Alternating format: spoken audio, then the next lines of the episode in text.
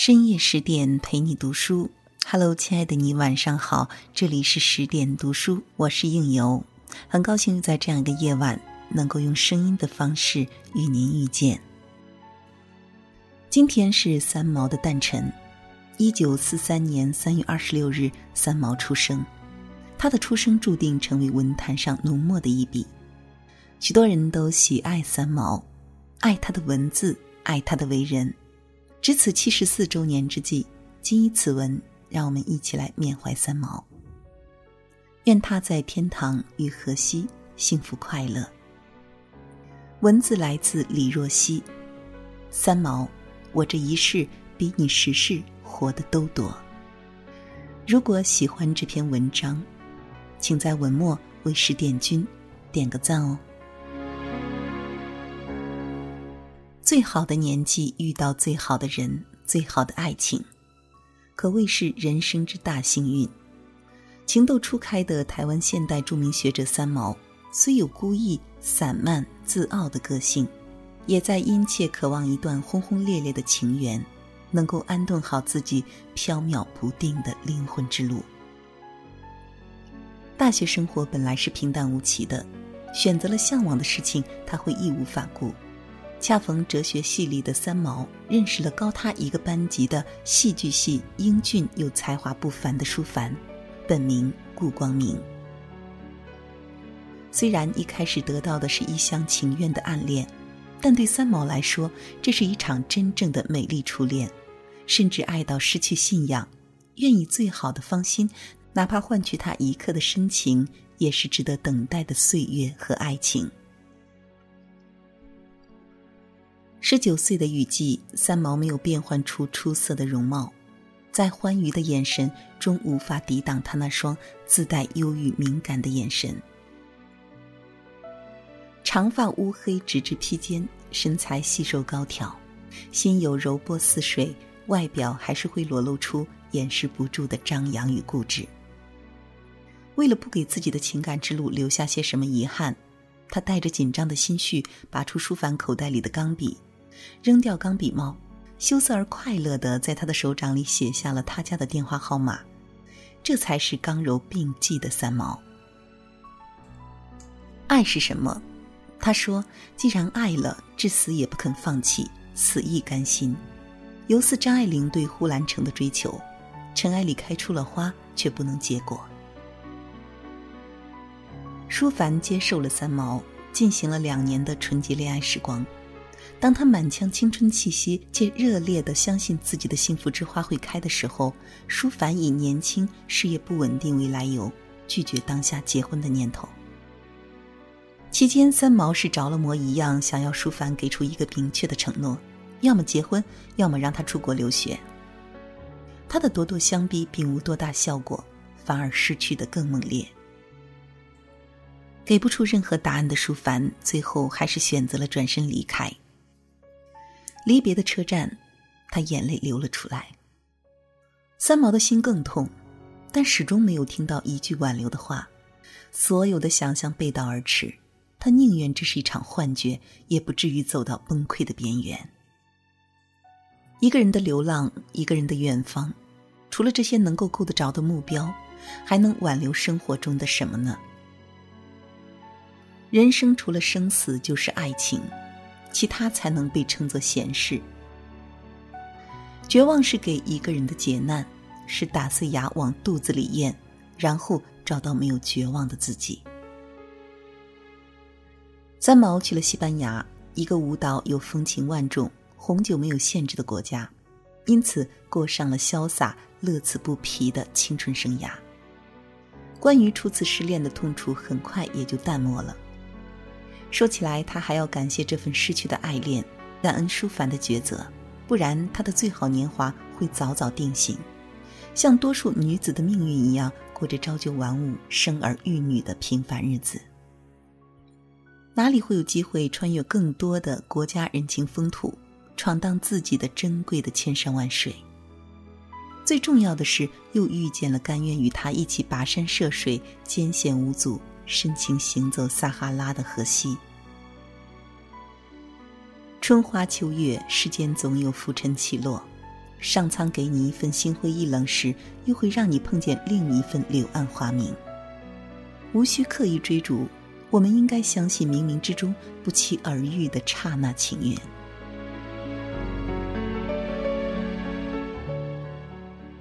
未满十八岁的荷西坚定而认真的对挚爱的三毛说：“四年大学，两年兵役，六年一过，我定要娶你。”经过与舒凡的一场无果爱情，三毛哪里还会相信一个异国他乡男孩的承诺和誓言？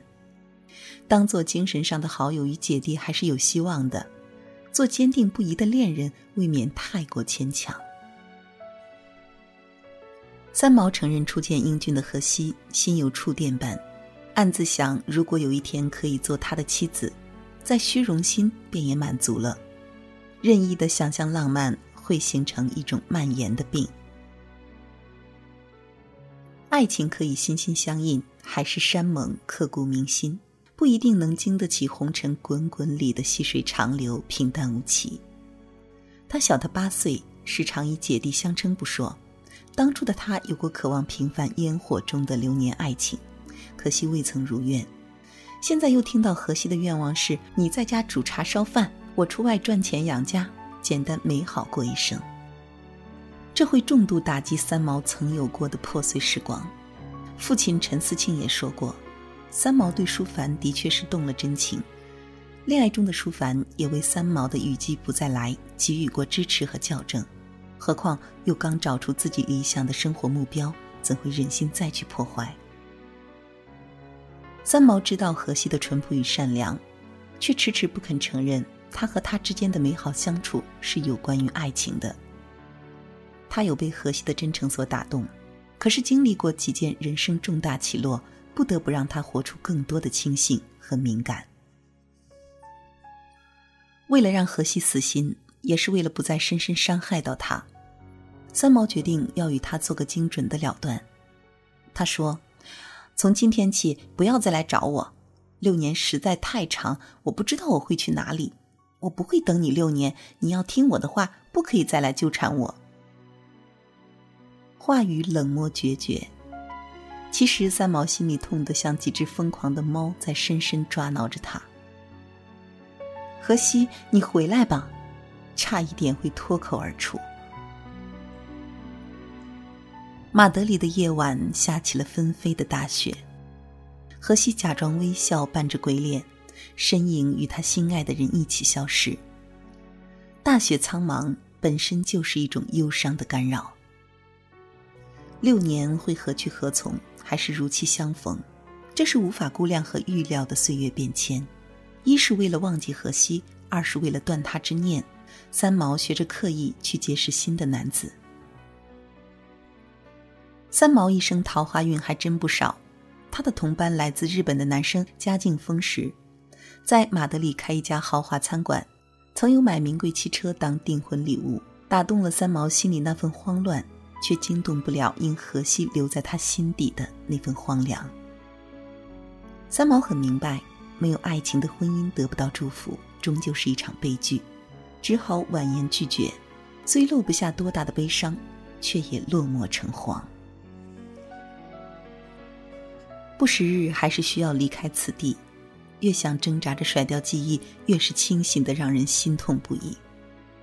三毛的心底其实很柔软，西班牙是待不下去了，触景会生情，生情就会不断的忧伤袭来。只有那些无声胜有声的文字，一直都不离不弃，肝胆相照，荣辱得失都无任何计较。谁知道她刚又结识的男友约根是个极其不懂浪漫和热情的人，除了想当一个外交官的梦想，对三毛还是挺有几分痴心。据说还曾等过三毛十几年的光景。她是个贪心欲望横生的女子吗？谁也说不清道不明。从几段不欢而散的恋情来看，其实一开始的她追求的并不多。能有一份天长地久的烟火爱情，他会就此停止自己内心狂热和追寻。然而，还未遇见的更多生命色彩，怎会轻易放过他？三毛对姐姐说过：“我的一世比你十世活得都多。读者如果沉下心去回味，四十八岁结束生命，童年时代就不敢想象自己能活到穿高跟鞋和丝袜的年龄。毕竟还是心存柔软的女子，如果生命没有遭遇到特别的什么，能体会到自己的一世比他人的十世活得多吗？而后回到台湾又恋爱了，一个比他大十几岁的德国男子。德国男子身上聚集着独立的气质和含蓄，于是三毛很快步入那场热恋。如果每个人都能够随遇而安，岁月静好，又何来的颠沛流离、天涯流浪？三毛正满心欢喜要与德国心爱男子步入婚姻围城时，婚礼的前一晚，男子心脏病突发离世。幸福两个字究竟隐藏着什么？另一个女子怎么都书写不好呢？痛真的是一块巨大的陨石，当他再次砸向清醒的脑袋，痛已经失去了应有的知觉，整个身心只会陷入一片混沌。再次遭遇命运的捉弄，三毛的生命字典里只有两个字：自杀。三毛再次出逃台湾，回到他曾流浪过的西班牙，曾有的几次自杀都未能如愿。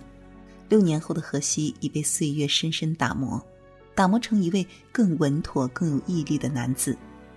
浓黑大胡子展现一脸的沧桑，和三毛一样，长出一双忧郁的眼神。只有当年那份纯真般的笑容始终没有变，如期归来，痴心无恙。之后，三毛穿了最漂亮的叶地长裙走进荷西的家，看到满屋关于自己六年来的照片，原来是荷西从徐伯伯家纸盒里偷出来，放大后精心保存下来的。此景，三毛除了感动，更是深深的爱上了荷西。为什么你当初不执着些，我也不会像现在这样心碎了。碎的心可以用胶水把它粘起来，粘过后还是有裂缝。这边还有一颗是黄金做的，把你那颗拿过来吧，我们交换一下吧。荷西还真不愧是情场高手，最终捕获三毛已经伤痕累累过的阡陌心扉，甘愿陪着三毛去经历最清苦的时光，去追求最狂热的梦。终于等到你，还好没放弃。大漠孤烟，落日晚霞，骆驼羊群，对三毛来说，美过尘世间的一切。直到荷西的身影坠入冰凉的海底，再也无能为力陪伴在三毛生命的左右。没有爱，亦没有了伤害。爱了，回头太难。生命终有归途。好多人围着岁月泛滥的狂欢，属于自己的永远只有自己。爱情并不存在，男女之间有的只是激情。在爱情中寻找安逸是绝对不合适的，甚至是可怜的。但如果活着没有爱，心中没有爱的位置，没有期待的位置，那又是无法想象的。杜拉斯说：“这一次，他的眼泪终于流过了半生半世。”流过了半梦半醒之间，终于流干。终于用赤诚的死亡之火燃尽了远方，一棵梦中的橄榄树，一半归于尘土，一半迎风飞扬。他实现了对自己光辉的取悦。人生是该学着放下一些走过的伤痛，才能走向长久的安生。若不是背负的太多，三毛的坦荡怎会失去信仰？一双精细的丝袜结束了他所拥有过的全部生命迹象。撒哈拉始终不能淹没一位女子的千山万水。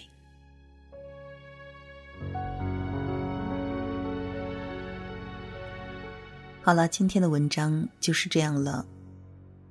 如果喜欢这篇文章，不要忘了在文末为十点君点个赞哦。更多美文，关注我们的公众号“十点读书”，如果您喜欢应由的声音，或者想和我有更多的交流，也可以加我的微信公众号“剧听”，相聚的聚，听见的听，或者是华夏故事的全拼，就可以找到我。我是应由，我们下个十点再会。